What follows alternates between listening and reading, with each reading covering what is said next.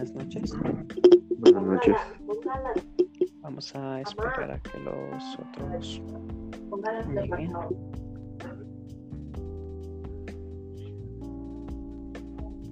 Hola. Hola, Romero. ¿Se me escucha? Sí, te escuchamos. Vamos a es- Ahora ya no le sale la invitación. Ya. Perdón por la mora, es que tengo un momento. Ok, ok, no pasa. Entonces, bueno, vamos a iniciar ya.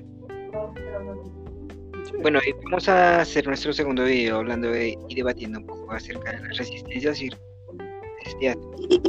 Pero primero quiero hacer presentación de mi equipo. El primer integrante es Nixon Yesid Mora, del grado 1005. El segundo es Sebastián Romero, del grado 1002. El tercero es Kevin García Cuchimaque, del grado 1002. Y yo, Brian Steven Arias, del grado 1005. Bueno, como les dije, vamos a hacer nuestro segundo video hablando y. Bueno, voy a iniciar hablando un poco de la resistencia a la energía, ya que en un mecanismo electrónico puede pasar una cierta gran cantidad de energía. Necesitamos una resistencia equivalente que pueda soportar tal carga de energía. Pero para ello debemos saber o hacer los cálculos necesarios para saber cómo medir las resistencias y así no equivocarnos al momento de crear un aparato electrónico. Eh, bueno, lo que quiero hacer, eh, les quiero leer una pequeña parte de la guía. Claro está que no, no quiero hacerlos confundir y, y que todos tengamos en cuenta esto.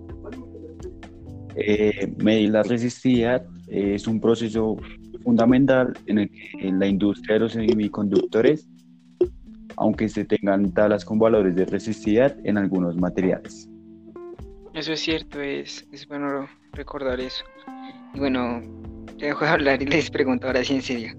¿Qué métodos conocen o se pueden llegar a acordar que utilizamos para medir la resi- resistencia, ah, la intensidad de una resistencia? Recuerden que hace unos años nos enseñaron eso. Mm, Que yo me acuerde, pues uno de los métodos que conozco o que he escuchado para medir estas resistencias puede ser utilizando un multímetro o un ohmmetro. Ohmmetro.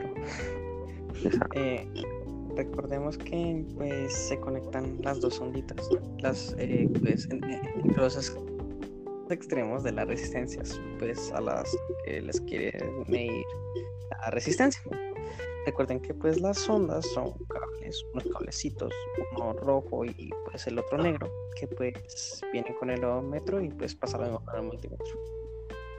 Pues sí, pero recuerden también que en la guía nos enseñan a utilizar el método Kelvin de cuatro puntas para hacer las mediciones, pero con ciertas variables. ¿Cuáles técnicas son las más comunes? O sea, estaban en la guía, no, no leyeron. Eh, sí, yo, yo las leí. Eh, una es la colineal de cuatro puntas y la otra... es sé cuáles son, el pero es que la otra se me olvidó. Sí, esa es de Van de Upao, no recuerdo cómo se pronuncia, si no estoy mal. Bueno, antes de que me interrumpan como interrumpieron a Romero, eh, yo sé que eh, en la de Van der Pau, bueno, eh, mide exactamente las propiedades de, de una muestra, pues de cualquier forma. Eh, sí, y también como que mide el colineal, es, bueno, el colineal es las puntas externas que se utilizan como fuente, como una fuente de corriente, si me hago entender, o sea, de precisión, mientras que, o sea, las puntas internas se utilizan para medir el voltaje resultante. Pues creo que sí es eso, no, no me acuerdo muy bien, ya que no, no repasé lo, lo suficiente, pero ustedes saben que tiene que ver el dopaje en todo esto. Yo sí. Eh, pues eh, el dopaje, por decirlo así, son, son semiconductores. ¿Qué quiere decir? Que pues hay un pequeño proceso. ¿Cuál es ese proceso? Se preguntarán ustedes. Ese proceso se integra o se encarga de agregar purezas a un semiconductor. ¿Cómo así, parce? Sí, o sea, pues lo que dice Romero es que como que el, es el proceso que puede cambiar como que la resistividad de un material. Pero mi pregunta es, o la pregunta que le quiero hacer a ustedes, eh, ¿qué pasa con la resistencia si, la llega, si le llegamos a dar demasiada carga? Si la carga es demasiado fuerte para ella.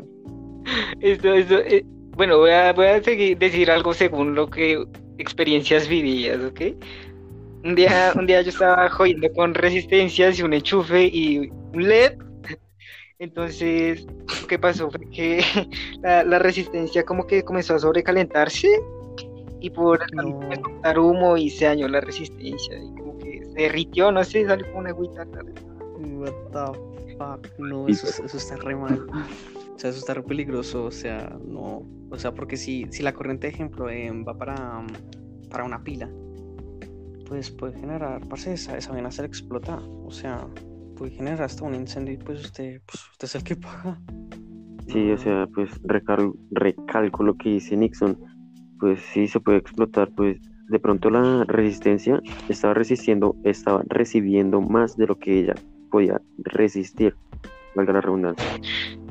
Sí, sí, todo eso pasó, güey, porque no, no, no, literalmente no sabía nada de resistencia, estaba jugando y, y pues, no me pasó eso.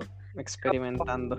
Sí, pero, o sea, también tengo otra, bueno, les quiero que quería comentar algo que me di cuenta en esos tiempos cuando estudié y era, usted, que ustedes, si ustedes sabían que el cobre es un conductor muy bueno por excelencia, o sea, el mejor. ¿Sabe qué eso? Pues no estoy seguro pues de, de, de- de lo que dices. O sea, hay mejores, hay mejores.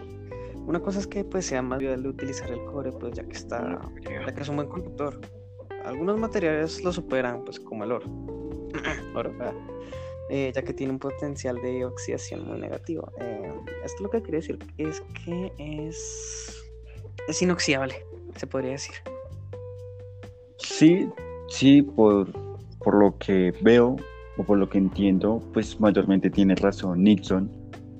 Pero no olvidemos que el oro no es el único mejor conductor, sí, ya que pues está otro que es el, el platino o la plata, creo que es. No estoy, estoy confundido entre los dos, pero entre uno de esos dos es mejor. ¿Por qué? Porque tiene mucha mejor, mayor conductividad y se puede utilizar mucho mejor. Sí, pues eh, tiene como que mejor conductividad eléctrica. El oro, como dice Nixon, pues después sigue el cobre. Aunque también, como dice Nixon, es más caro hacerlo con oro, pues por obvias razones, y pues sí, ya entenderán, más caro. Bueno, yo no sé por qué me llevan la Sí. contraria o por qué me discuten. Si de hecho, más que todo eso depende del mecanismo, ¿no? O sea, de lo que queremos crear o hacer. ¿Por qué, qué sirve hacer un carro a control remoto con cables de oro o algo así? Si lo más económico Bueno, fácil de hacer es con uno de cobre, aluminio, lo que sea. O sea, lo que me hago referencia Pero- es. No importa. Pero pues ¿Pero qué? podemos, o sea, podemos hacer que la resistencia del, del cobre suba, o sea, se parezca a la resistencia que tiene el oro. O sea, sí Claro, podemos con- convertir, convertir el cobre. Creo que sí. Con el Convertí en super. Se me olvidó. Bueno, pero, pero les voy a terminar de decir, o sea, yo con eso me hacía referencia a que no importaba qué conductor utilicemos, o sea, con tal de que cumpla su función principal, todo va a estar bien, ¿no? Pues, Pues sí. sí, creo que sí. Sí. Bueno, muchachos, yo creo que ya le eliminamos la mente a las personas que están oyendo esto. Bueno, yo creo que ya, ya es hora de dejar esto por hoy. Ma- mañana seguimos con el próximo video, ¿vale? ok. Bueno, Vale. Muchas, gracias a todos. Que tengan buen día. a ver. Luego, luego. lo mismo. Buenas noches. Buenas noches.